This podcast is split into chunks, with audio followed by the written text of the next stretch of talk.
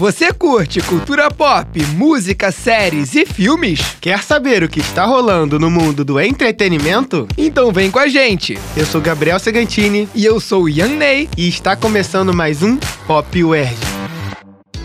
Assistimos ao Pantera Negra Wakanda para sempre, filme mais aguardado do ano para os fãs da Marvel. A grande expectativa era ver como a história de um de seus personagens mais populares iria seguir após a morte de seu intérprete, Chadwick Boseman, em 2020. E não é exagero falar que havia muita ansiedade em torno da produção, né, Ian? Além da maior parte de seu elenco, o novo longa tem Ryan Coogler de volta na direção e no roteiro. Isso aí, mas antes da gente debater, vamos falar da trama rapidinho. No filme, os protagonistas lutam para proteger o Wakanda e as reservas de Vibranium das nações que tentam intervir no país após a morte do rei T'Challa. No entanto, os wakandanos também precisam lidar com o aparecimento do príncipe submarino, o Namor. Eu sou a rainha da nação mais poderosa do mundo!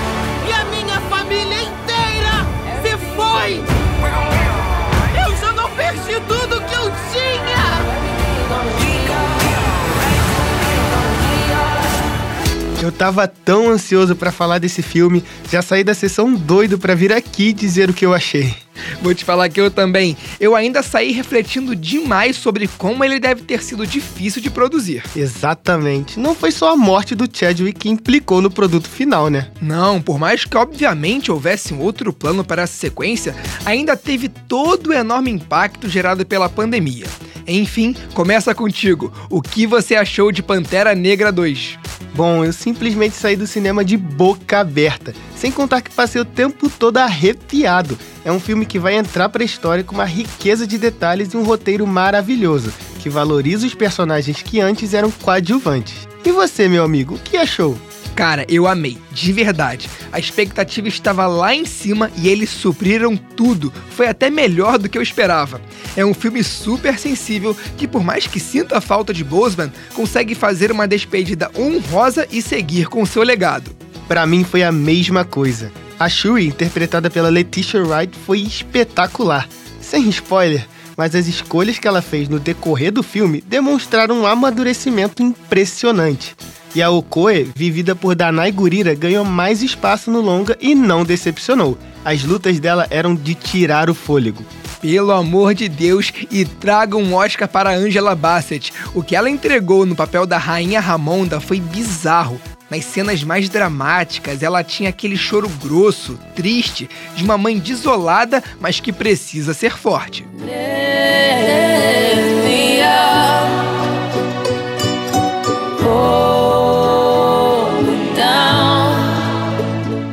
Agora vamos falar um pouquinho dos personagens novos, Namor e Riri Williams, respectivamente interpretados por Tenoch Huerta e Dominic Thorne. Eu senti que a Riri foi usada como um alívio cômico e não tinha um papel significativo no filme. E você? Então, eu vou falar do Namor primeiro.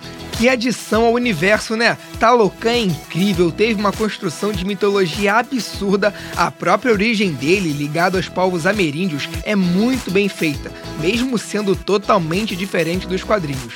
Exato, mas só fazendo um adendo aqui, que design de produção absurdo, né, cara? Os figurinos, cenários, detalhes na ambientação, é tudo muito bem feito.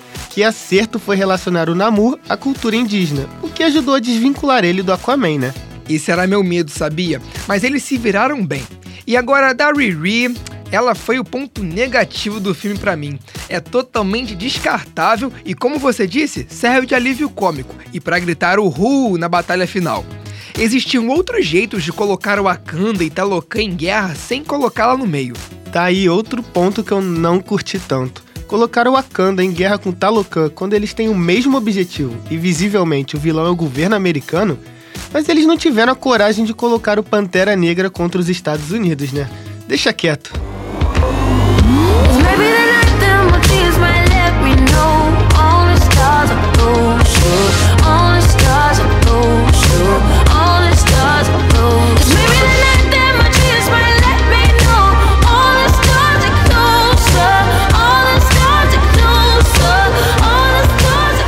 Por fim, a trilha sonora. Absurda, né, Segantini? Demais! Assim como no primeiro filme do Pantera, ela é composta por Ludwig Göransson e arrepia quando permanece em absoluto silêncio para refletirmos sobre a falta que Chadwick Boseman deixou para essa história. Tem uma cena de luta em específico que não tem música nenhuma, é só o som das lanças e dos oponentes se atingindo. Me chamou muita atenção. Concordo contigo, Ian. E você, já viu Pantera Negra Wakanda para sempre ou ainda está ansioso para assistir? Conta pra gente lá no Instagram, cte.erg. O Pop Werg fica por aqui, a gente se fala já já!